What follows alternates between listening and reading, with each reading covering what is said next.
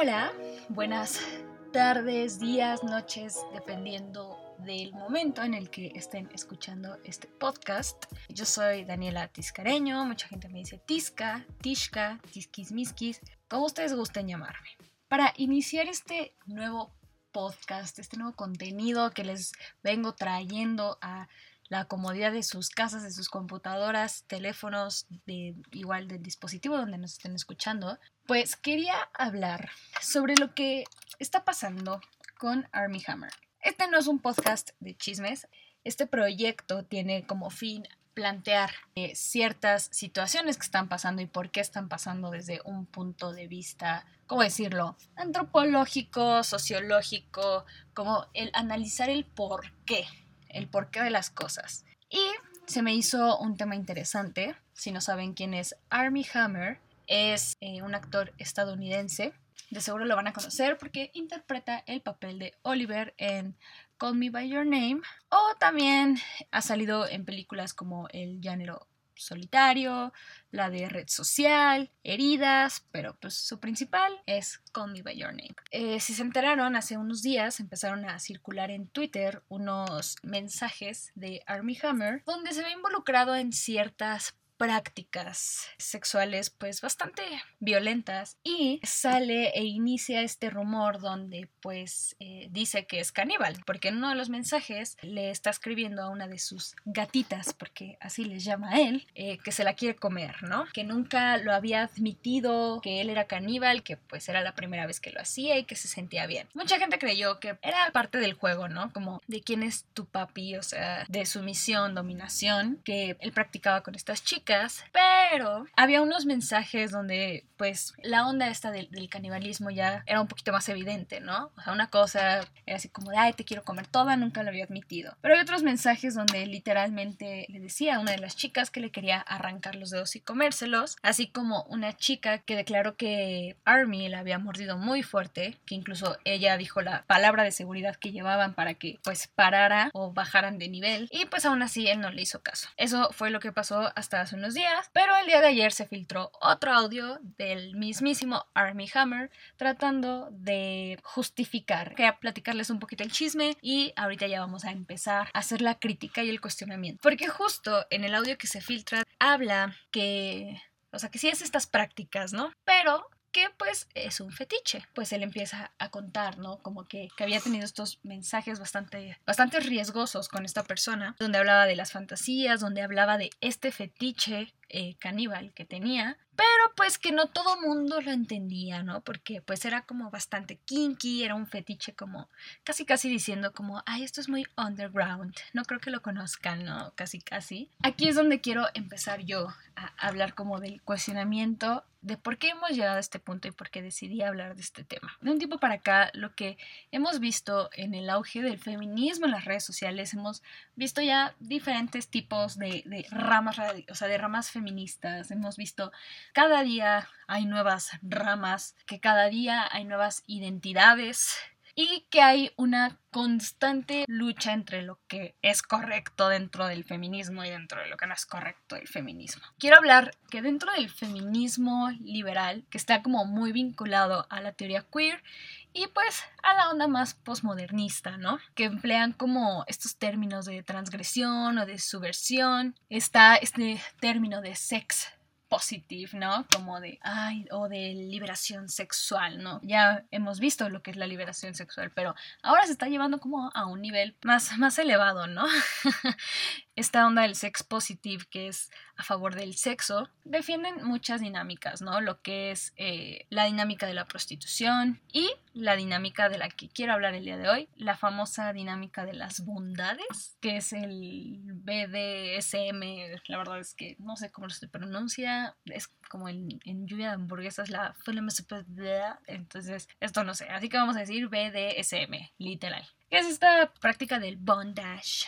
De, las cuerdas que te amarran y que no sé qué tanto. Y también estas ondas de que te peguen látigos, arneses y que te amarren y... Híjole, como acciones violentas, estas prácticas son acciones violentas que han, que han manejado, que han eh, amasado, pongamos que es como una masa, ¿no? Que han amasado para que entre en que es estas teorías, en lo que es el feminismo y disfrazarlo, ¿no? Como de, no, es que si practicas esto, o sea, mientras sea con consentimiento, que eres libre sexualmente, ¿no? Pero vivimos en una sociedad patriarcal en la que los varones ejercen mucha violencia física y sexual. Y esto es a través de nuestra vida cotidiana en las mujeres, ¿no? Entonces, el hecho de que exista una práctica eh, sexual denominada como el bondage es una erotización de la violencia y es algo que estamos ya como tan, tan habitual, o sea, que no sorprende, ¿no? O sea, de hecho ya cada vez vemos así que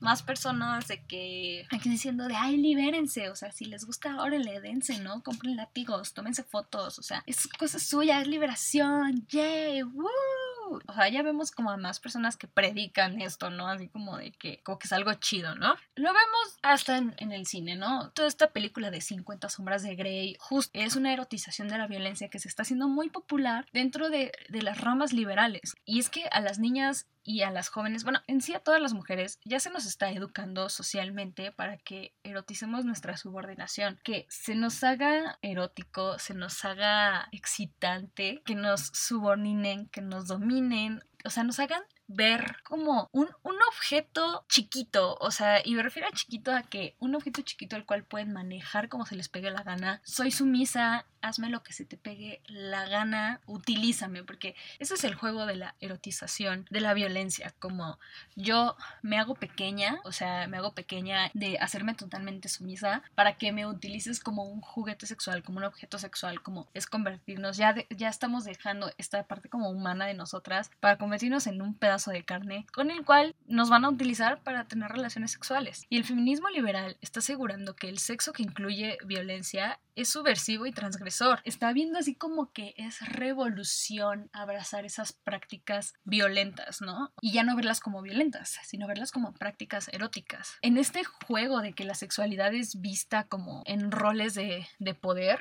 en el que alguien inflige dolor a otro y se denomina placer, placer, o sea, están escuchando esto. Quiero contarles que pues obviamente para traerles este, este podcast, pues obviamente había que hacer un poquito de investigación porque pues es obviamente información y puntos de vista, ¿no? Como una platiquilla. Y pues bueno, descubrí que el término bondage y discipline se acuñó por primera vez en Estados Unidos durante la época de la esclavitud.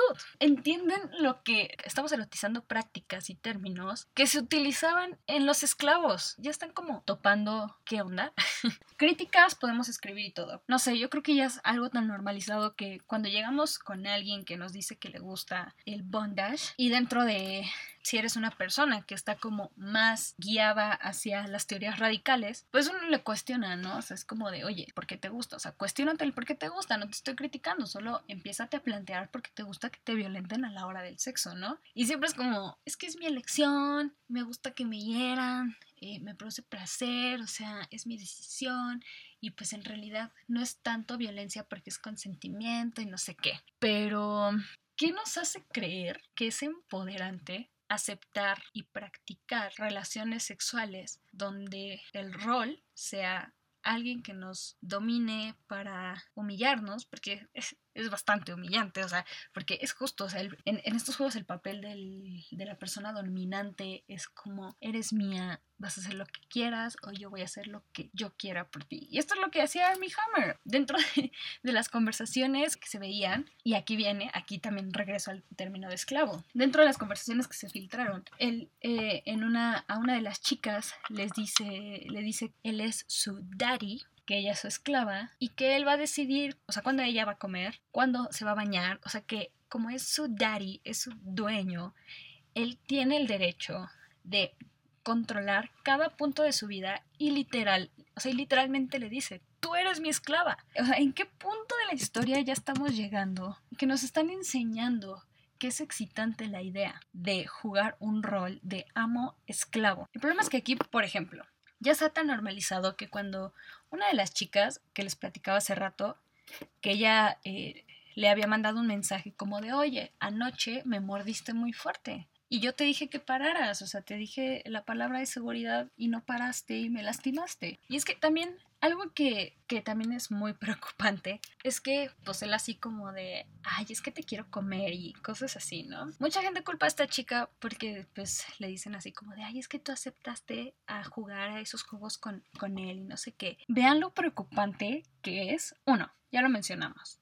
que estas prácticas ya que están erotizadas pues cada vez se estén normalizando más, ¿no? Y que aparte se estén divulgando más como cuestión de que, ay, está chido, ¿no? Ay, sí, es liberación sexual. Esas tres cosas ya son muy preocupantes. Pero la otra es que también, dentro del caso de, de, Army Hammer, estamos viendo que hay gente defendiendo el que él haya violentado a estas chicas. Que digan, una, que las chicas aceptaron, sí, aceptaron pero había un acuerdo de una palabra de seguridad. O sea, había un, acuerdo de que había una palabra de seguridad que esa palabra indicaba, me estás lastimando, párale. Y pues no le paró. Y dos, que haya personas que sean como de, ay, es que así es. O sea, mientras más duela, mejor.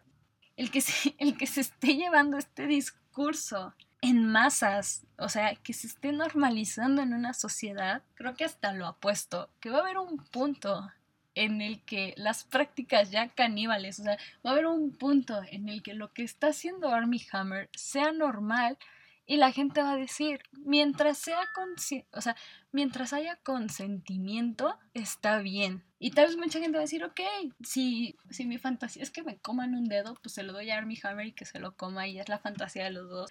O sea, o sea, mi punto en este podcast es que quiero que reflexionen sobre estas prácticas, sobre esta normalización y erotización de la violencia, no tanto por las personas que les guste, o sea, no tanto porque, ah, no sé si alguna persona que esté escuchando esto le guste que la cacheteen, que la alguien en el sexo, o sea, no, no estamos hablando de individual, no estamos hablando de, de, de individualidades, sino estamos hablando de las consecuencias que está trayendo a la, a la sociedad. Y ya sé que tal vez van a decir como de, ay, no, Army Hammer, o sea, no es caníbal porque se está normalizando el bondage. O sea, si ella trae problemas mentales de canibalismo, es porque así nació. No sé qué, qué cosa quieran poner para defender sus prácticas violentas, pero siempre hay un detonante. Eh, voy a poner otro ejemplo como de detonantes. Vamos a ver, vivimos en una sociedad donde hay pedófilos, ¿ok? Hay pedófilos y queremos luchar contra la pedofilia. Pero ¿qué pasa igual cuando en estas teorías liberales se maneja lo que es la hipersexualización de los niños? El tener a niños drag kids como o concursos o motivar a los niños y a las niñas que disque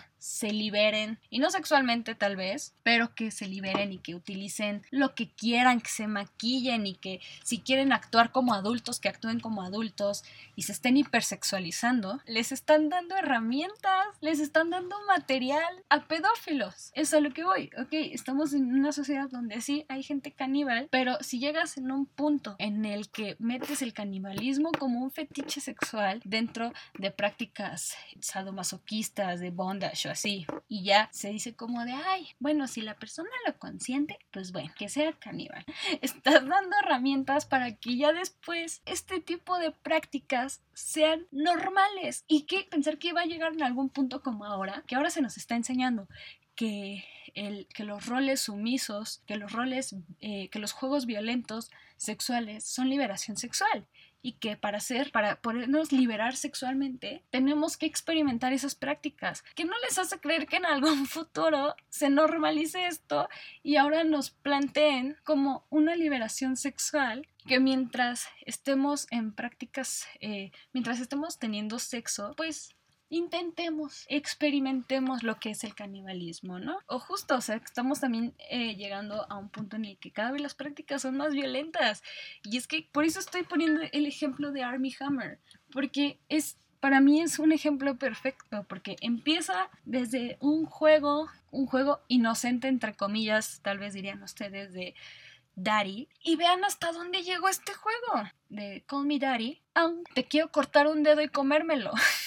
analicemos cómo este tipo de prácticas pueden, ir avanzando y las estamos normalizando y es preocupante. Les decía que les quería leer una parte de un artículo que se me hizo muy interesante eh, por parte de Escritura Feminista en colaboración con María Sánchez Arias. Eh, esta parte del artículo se llama Las representaciones heteropatriarcales. En primer lugar, es claro que difundir imágenes de violencia sexual hacia la mujer, sean consensuadas o no, es algo peligroso, puesto que aunque se dé el consentimiento, no puede ser mostrado en una fotografía. A la vez, aunque el caso de la pornografía es mucho más complejo que cuando la relación bondage se da de manera consentida en una relación sexual no firmada y no destinada al consumo, esta tampoco nos suele mostrar el previo consentimiento que dan las actrices al realizar este tipo de prácticas. En cualquiera de los casos, la mayoría de los usuarios que consumen estas imágenes no se cuestionan qué es lo que hay detrás, es decir, si hay consentimiento o si en cambio se trata de violencia totalmente gratuita hacia la mujer. Por ende, estos contenidos audiovisuales refuerzan el imaginario heteropatriarcal. De hecho, no solo refuerzan, sino que suponen un aumento en la intensidad de las formas de violencia